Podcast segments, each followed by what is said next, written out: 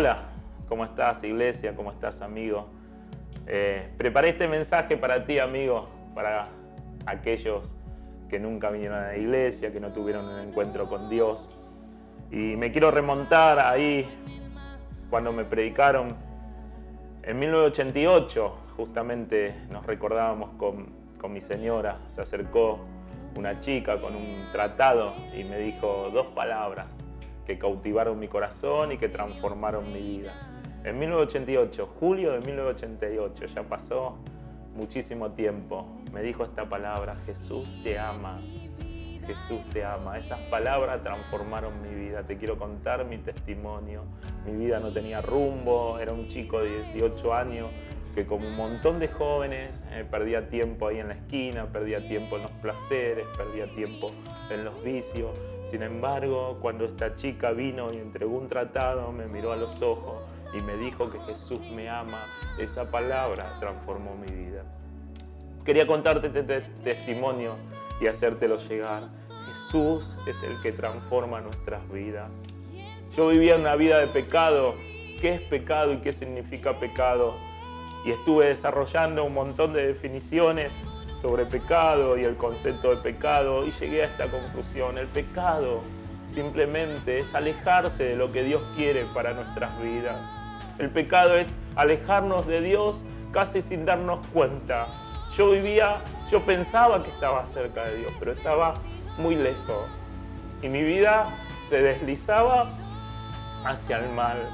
Mi vida estaba lejos de Dios pero esa palabra cautivó mi corazón. Querido amigo, Dios te ama, Jesús te ama, Jesús te ama. El pecado tiene su origen allá en la historia, cuando Dios le quiere formar una estrecha relación con el hombre y lo pone a Adán y a Eva en el paraíso, ese paraíso que duró poco tiempo. ¿Saben por qué duró poco tiempo? Porque el hombre, en este caso Adán, quiso seguir su camino desobedeciendo a Dios.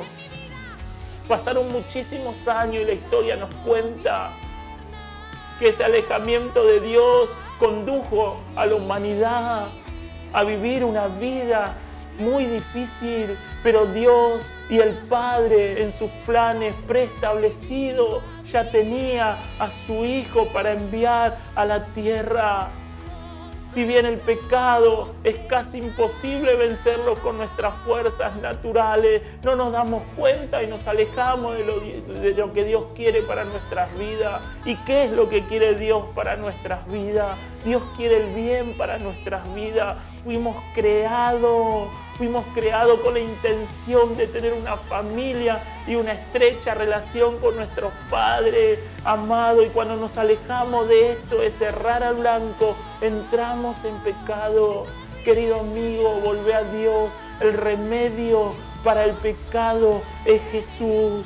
¿Quién es este Jesús? Es el Hijo de Dios que descendió que nació de una jovencita virgen, que Dios lo engendró a través de su Espíritu Santo, que creció en una familia, que nació en un establo, en un lugar humilde, que fue creciendo en su niñez, en su adolescencia, en una familia común y sencilla con sus padres los carpinteros, quizás hacía mesa, quizás hacía sillas, quizás hacía todo trabajo de carpintería, pero que iba creciendo, dice su palabra, en estatura y en sabiduría. ¿Quién era Jesús? Era el Hijo de Dios, aquel que fue traicionado por uno de sus discípulos, aquel que fue arrestado, aquel que fue juzgado y condenado, aquel que fue abandonado, aquel que fue clavado en la cruz y muerto, pero también es aquel que se levanta de entre los muertos